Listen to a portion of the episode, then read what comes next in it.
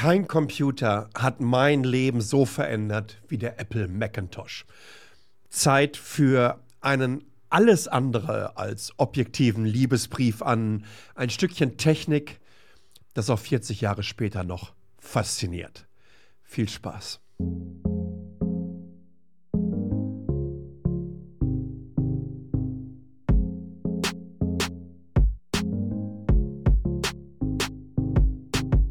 Willkommen zu Metacheles, besondere Ausgabe. Oh mein Gott, wie oft habe ich das in, inzwischen gesagt? Besondere Ausgabe zum einen, weil es sich um ein Jubiläum handelt. Ist jetzt zwar schon ein paar Tage her, aber am 24. Januar 1984 wurde der Apple Macintosh vorgestellt. Also 40-jähriges Jubiläum. Aber genauso besondere Ausgabe, weil Metacheles als Format, als Newsletter, als Blogartikel, aber genauso als Podcast ist weg von Substack. Ich habe in der letzten Ausgabe erklärt, warum das der Fall ist und warum ich nicht weiter Teil einer Plattform sein kann, die das Geld, was sie unter anderem auch mit meinen Paid-Subscribern einnimmt, dafür nutzt, um Nazis auch mit zu monetarisieren, beziehungsweise denen eine Plattform zu bieten, die dann auch wieder selber ihre Inhalte monetarisieren können. Für mich ein absolutes No-Go und auch ein Grund, warum ich gleich zum Anfang nochmal all denjenigen, die noch auf Substack sind, zurufen möchte, kommt da weg. Das heißt ja nicht, dass ihr die Plattform für immer verlassen müsst.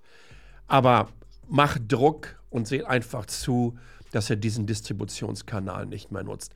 Man kann eine Ecke besser pennen. Vor allen Dingen, weil man kontinuierlich sonst versucht, immer den Moral High Ground inne zu haben und mit Fingern auf ähm, so wichtige Veränderungen in unserem Land zeigt. Also, äh, überlegt euch das mal. Äh, ich habe euch im Artikel zu diesem begleitenden Podcast alle Informationen gepackt. Also, was ist mit euren Konten? Äh, ihr könnt euch ganz normal mit eurer E-Mail-Adresse einloggen, wenn ihr vorher schon Subscriber wart. Wie könnt ihr Supporter werden und Metacheles in Zukunft unterstützen? Auch das habe ich entsprechend alles eingebaut. Und last but not least, wenn ihr keinen Bock darauf habt, irgendwie jeden Monat oder im Jahr für Metacheles zu zahlen. Letztendlich ist der Content ja frei. Dann könnt ihr einfach auch in die PayPal-Kasse mir, weiß ich nicht, haut mir den digitalen Gegenwert von der Currywurst. Es kann auch eine vegane sein, aber bitte noch mit dem Brötchen dabei. Äh, Links findet ihr entsprechend. Übrigens, 30% der Einnahmen, mindestens 30%, es sind tatsächlich 50% gehen in Wiederaufforstungsprojekte. Und all das wäre übrigens nicht möglich ohne meinen sensationellen Sponsor, die ITMIS AG. Vielen, vielen Dank für all euren Support. Softwarehaus aus Lünen im östlichen Ruhrgebiet. Wenn ihr Interesse daran habt, an der Zukunft der AI-Entwicklung oder der Mobilität mitzuarbeiten, schaut mal auf itemis.com/karriere. Da findet ihr entsprechende freie Stellen. Und jetzt kommen wir zu Macintosh. Hört mal hier rein. Now, we've been doing an awful lot of talking about Macintosh lately as well. But tonight, really for the second time ever, we'd like to let uh, Macintosh speak for itself. Hello, I'm Macintosh. It sure is great to get out of that bag. Unaccustomed as I am to public speaking, I'd like to share with you a maxim I thought of the first time I made an IBM mainframe. Never trust a computer you can't live. Obviously I can talk, but right now I'd like to sit back and listen. So it is with considerable pride that I introduce a man who's been like a father to me, Steve Jobs. Das ist so eine der allerersten persönlichen Kontaktpunkte, die ich mit dem Apple Macintosh hatte. Im Artikel selber habe ich euch ein Foto vom Mac Plus gezeigt. Das war mein erster Mac überhaupt. Das müsste 1988 gewesen sein. Sorry, sorry, sorry, sorry. Ja, doch, äh, 88, 86 zum ersten kam der raus. 88 habe ich den bekommen.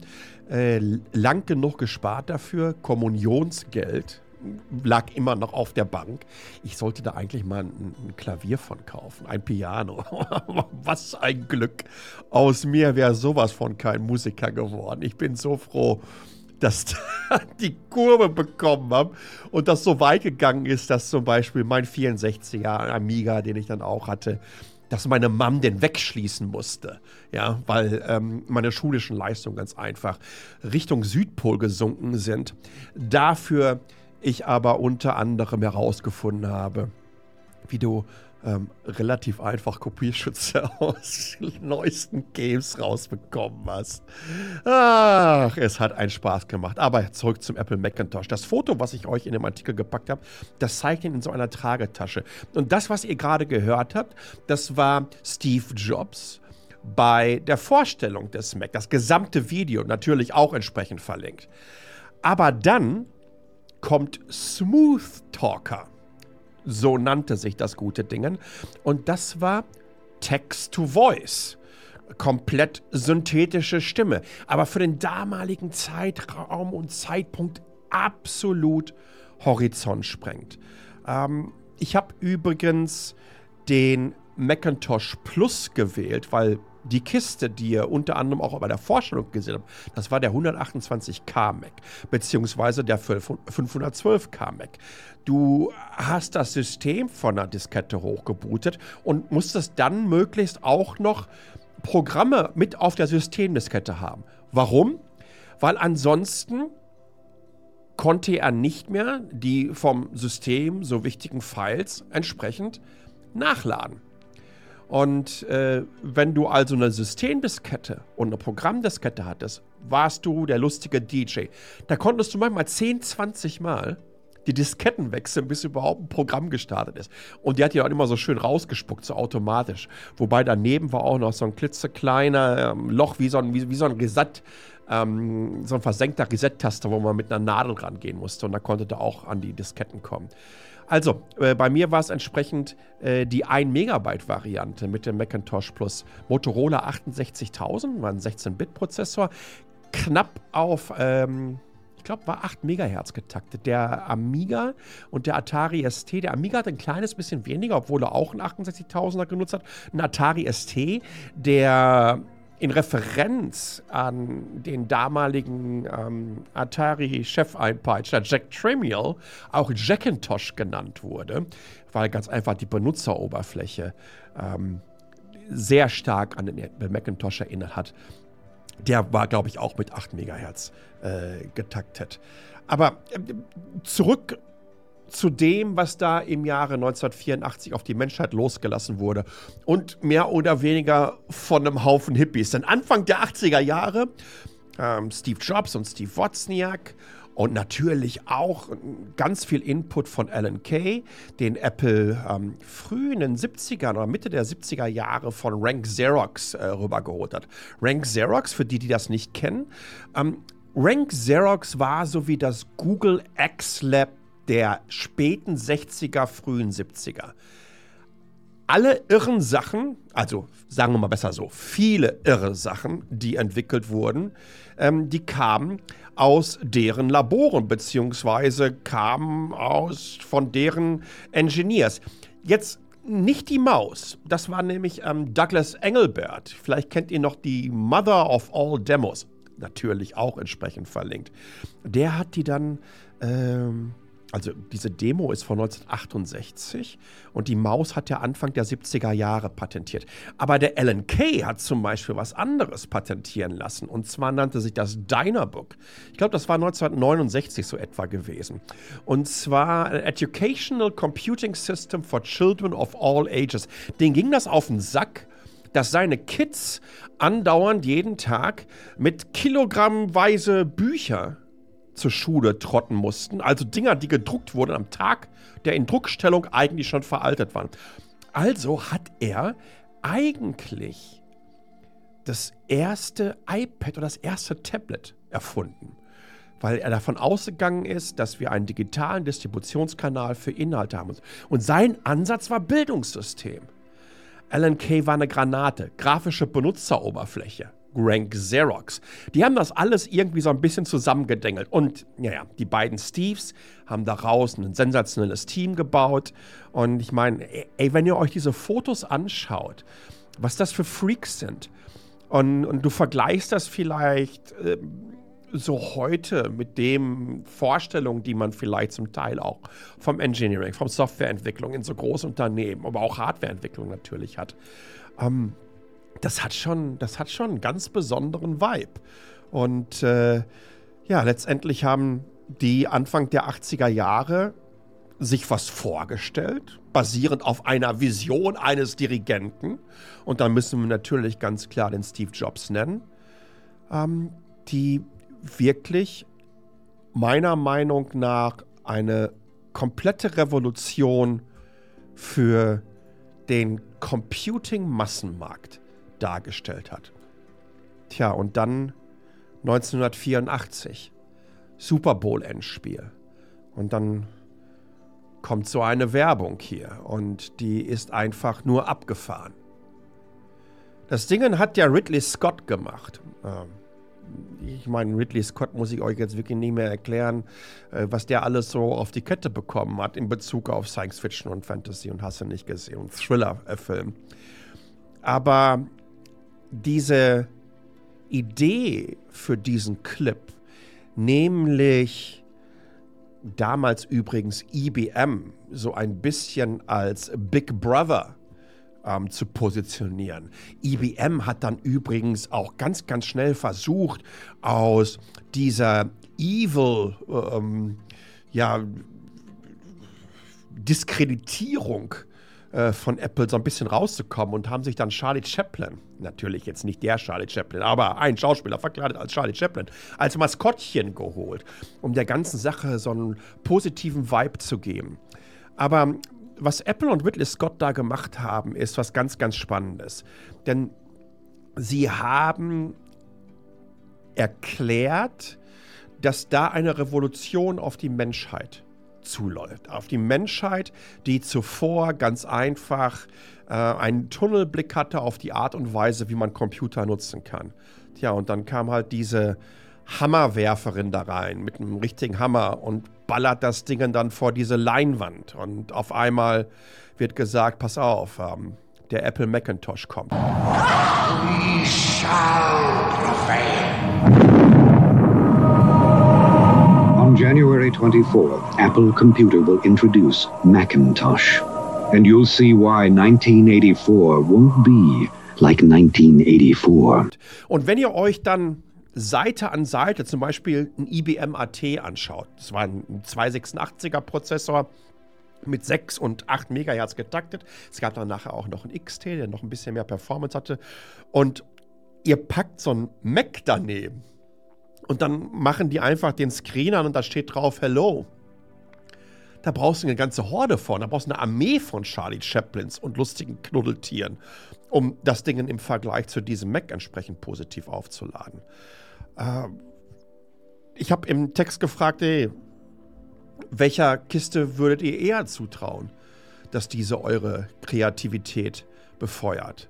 Und dass Apple wirklich mit diesem einfachen Hello auf dem Screen, was mit einer Maus geschrieben wurde.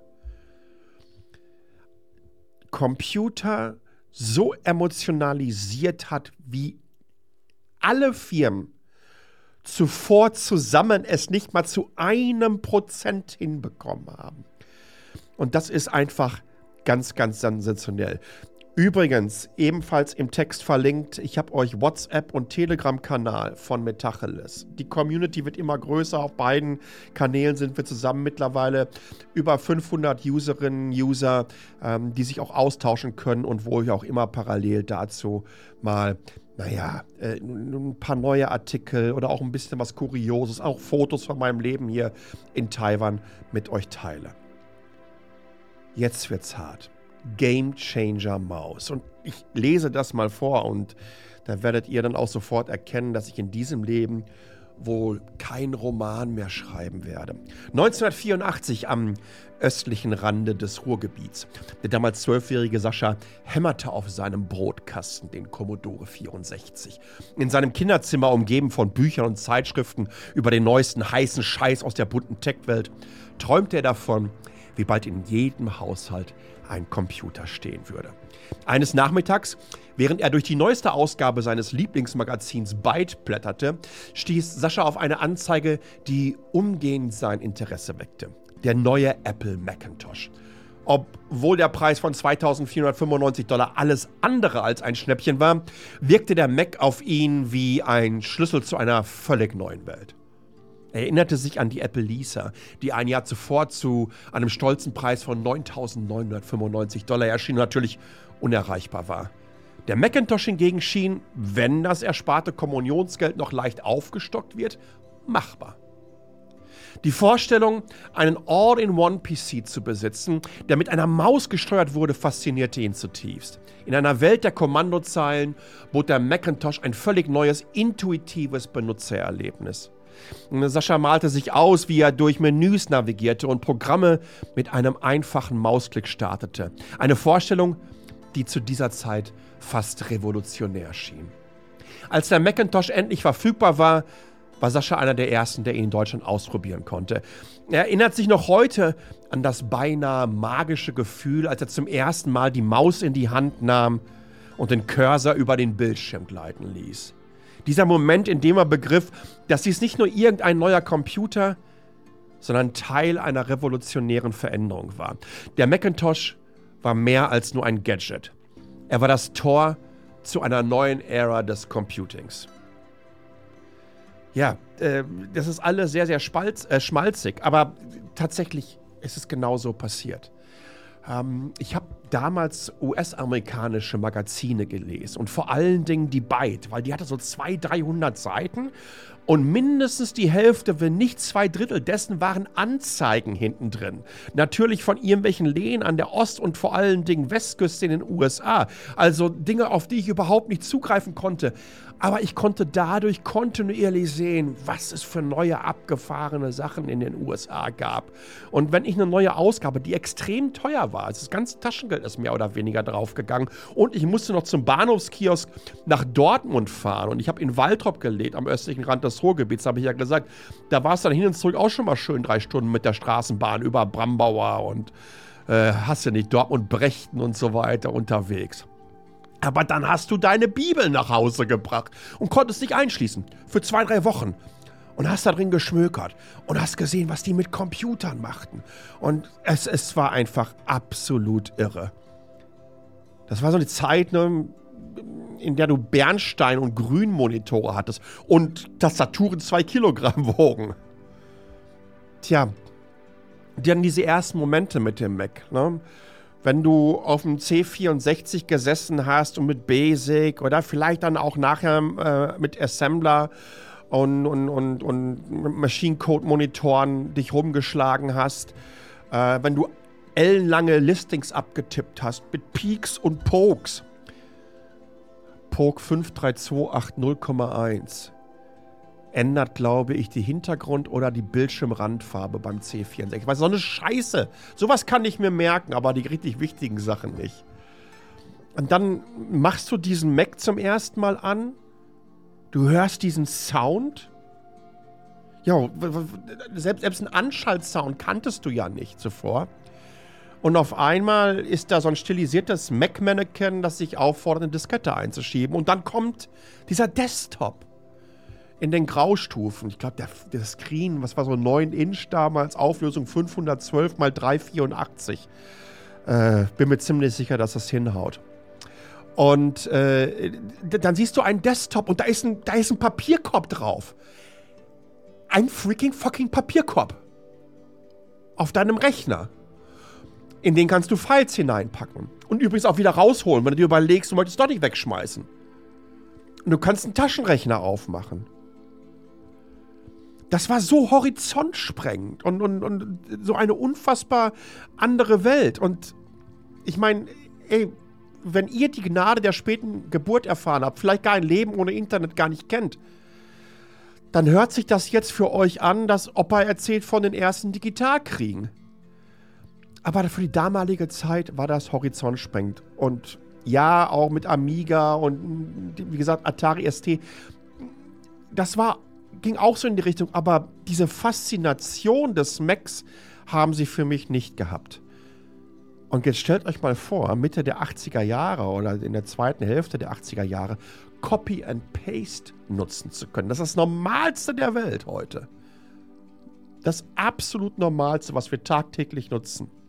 Und da konntest du dann mit so einer Fake-Multitasking-Nummer, äh, insbesondere beim Mac Plus ging das, weil er entsprechend mehr RAM hatte, dass du zum Beispiel Mac Paint, also ein kleines Malprogramm, oder MacDraw hättest du auch nehmen können. Ähm, und MacWrite, Textverarbeitung, parallel laufen lassen konntest. Es gab so ein kleines Switcher-Programmchen, da konnte man hin und her schalten.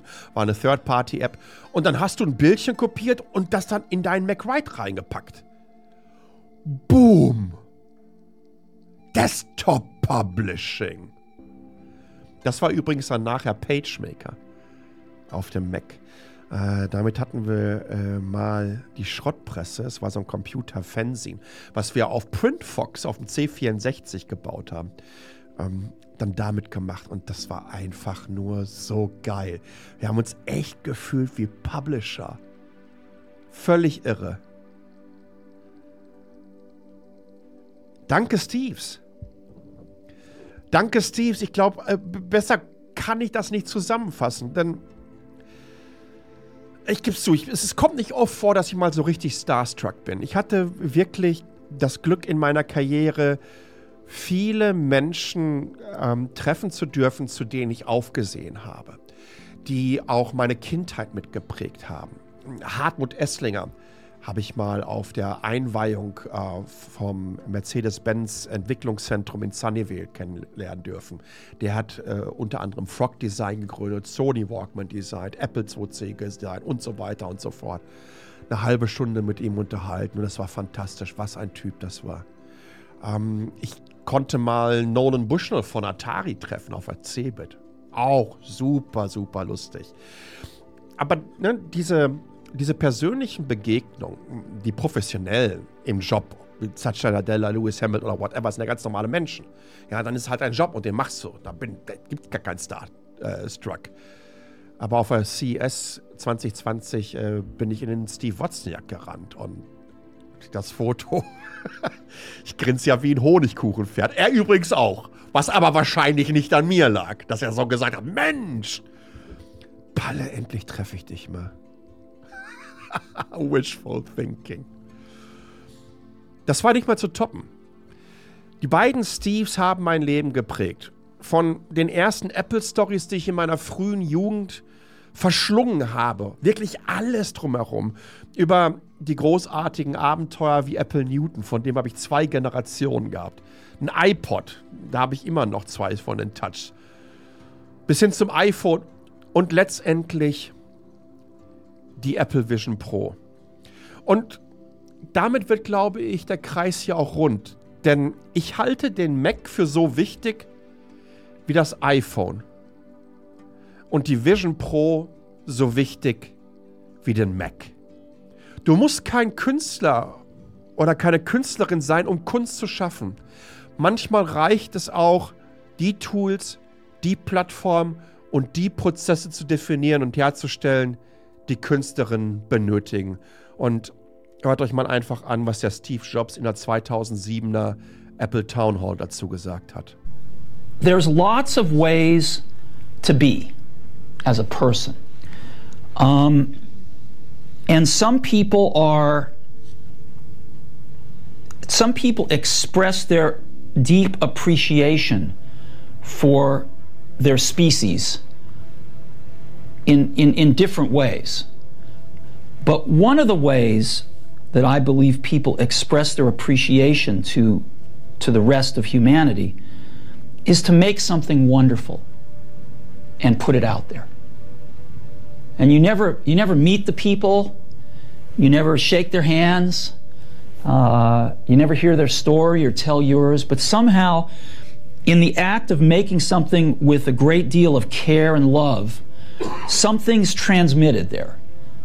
Genau das hat Apple mit dem Mac und mit der Combo der beiden Steves hinbekommen. Für einen ganz besonderen, und ehrlich, ich habe keine Probleme damit, das bis ins Unendliche zu romantisieren. Für einen ganz besonderen Zeitraum sind hier zwei Typen zusammengekommen, haben eine Horde weiterer Freaks um sich versammelt und vor vier Dekaden die Welt auf den Kopf gestellt. Und genau dafür bin ich echt so unendlich dankbar. Weitere Screenshots, Fotos, Links zum Jubiläum von spannenden Artikeln, unter anderem äh, Apfeltalk ist denn. Es gibt eine, eine Mac-Seite äh, zu 40 Jahren mit allen Macintosh-Modellen. Ich habe euch Carlos Cupertino Classics Instagram-Kanal verlinkt. Findet ihr alles entsprechend in diesem Artikel. Und ihr könnt natürlich genauso Feedback geben. t.ly slash hallo. t.ly slash hallo und dann seid ihr schon in der nächsten Ausgabe mit dabei, wie die beiden. Hallo Sascha, äh, hier ist Matthias ähm, aus Deutschland. Ich folge dir jetzt seit den äh, Pixel-Videos, als du die so vorgestellt, die, äh, die Pixel-Geräte vorgestellt hattest. Seitdem folge ich dir und bin echt begeistert und habe auch Twitter verlassen und jetzt dein letztes Video bin ich ganz voll bei dir. Ähm, wir müssen uns auch in der Tech-Welt den, den Idioten und Faschisten uns entgegenstellen. Und äh, wie es gerade 100.000 und wir jetzt auch gerade am Wochenende in meiner Stadt auf der Straße äh, getan haben, das, das ist ein ganz tolles und hehres An Anliegen von dir und da bin ich voll und ganz bei dir. Eine andere Frage wäre, ähm, kann man dich auch per PayPal unterstützen, dass man dir da irgendwas spendet, damit die äh, nächsten Wochen deines Umzugs äh, nicht ganz so hart werden. Äh, schöne Grüße, bleib stabil und ähm, alles Gute für dich. Ja, hey, tausend Dank. Und ja, äh, PayPal-Link, äh, PayPal-Me-Link äh, ist im Artikel entsprechend untergebracht. Tech geht nicht mit Faschisten. Es schließt sich komplett aus.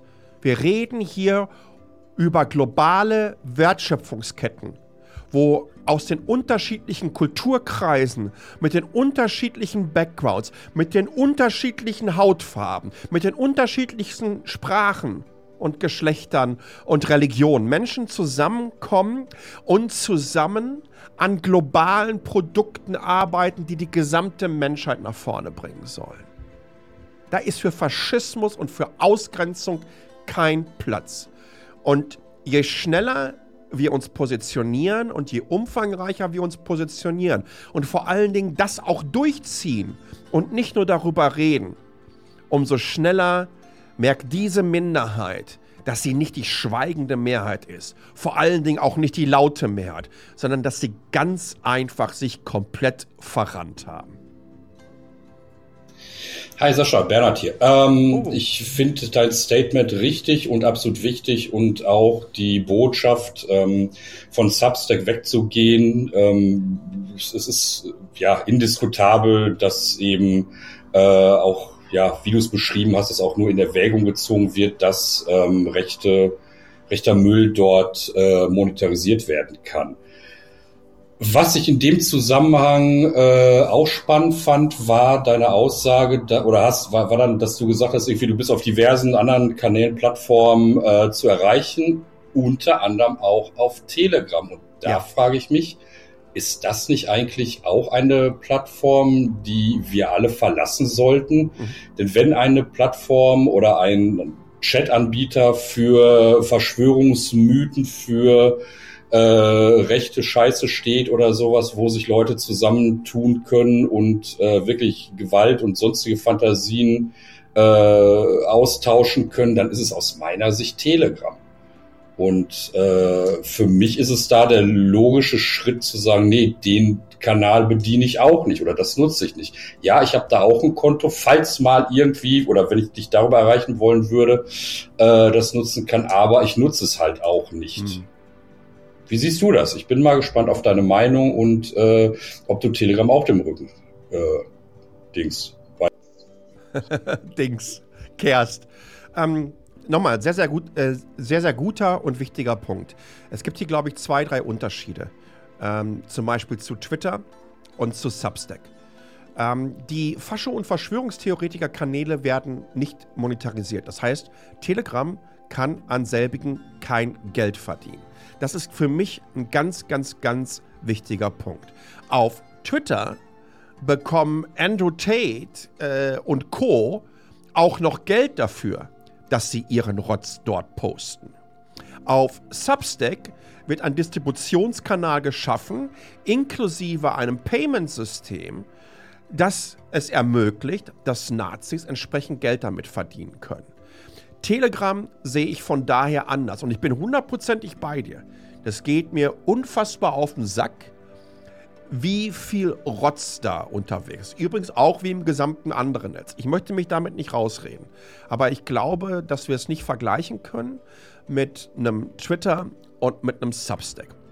Und es gibt noch einen großen Unterschied. Ähm, ich habe viele Followerinnen, die keine Lust haben, WhatsApp zu nutzen. Jetzt kann man sagen, Facebook und Co bieten auch Plattformen für Verschwörungstheorien. Äh, gar keine Frage. Aber auch hier sehe ich das aufgrund der Content-Moderation, die zum Beispiel Facebook bietet, was bei Telegram so ungefähr gar nicht gegeben ist, ähm, Facebook bzw. Meta in einer völlig anderen Position als zum Beispiel ein Twitter. Der Idiot hat sie alle rausgeschmissen, mehr oder weniger. Also, das ist der Grund. Ich habe viele, die wollen nicht WhatsApp nutzen, die sind auf Telegram.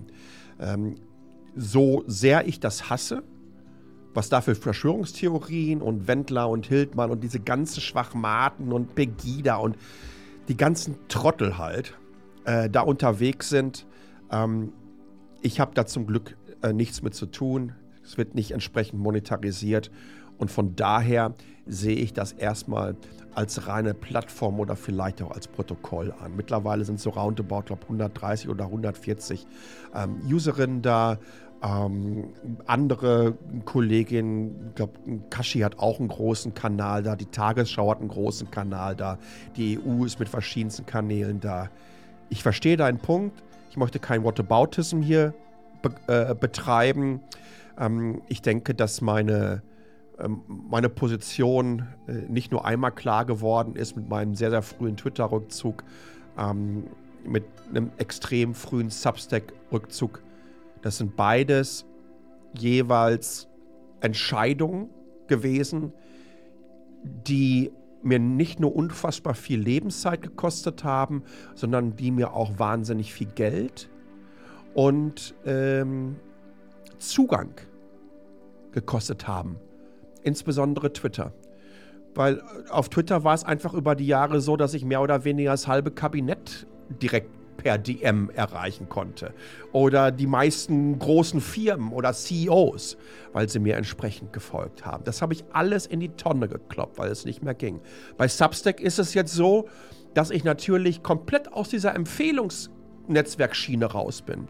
Das heißt, für mich wird es schwieriger, neue Abos für Metacheles zu bekommen und damit natürlich auch wieder neue Paid Subscriber. Ähm, ich bin, glaube ich, ich hoffe, dass das so ankommt, ziemlich kompromisslos.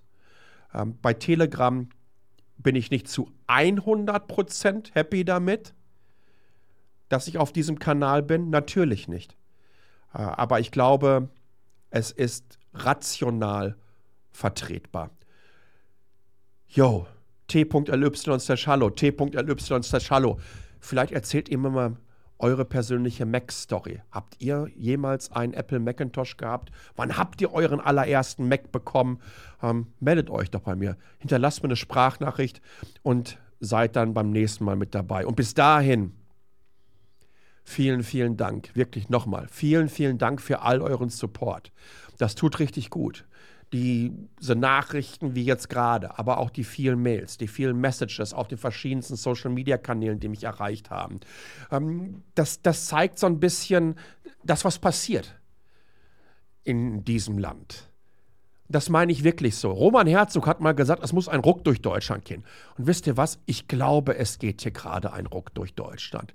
Es tut sich was und die Zivilgesellschaft und die Mitte steht auf und die zeigt, wer wirklich die Mehrheit in diesem Land ist. Und wir stehen ein für eine tolerante und freie Gesellschaft der Vielfalt und keine Gesellschaft der Demagogen, Populisten und der Faschisten und Faschistinnen, die mittlerweile bei uns in den Parlamenten rumhocken. Für die ist in diesem Land kein Platz. In diesem Sinne, vielen, vielen Dank. Bis zum nächsten Mal.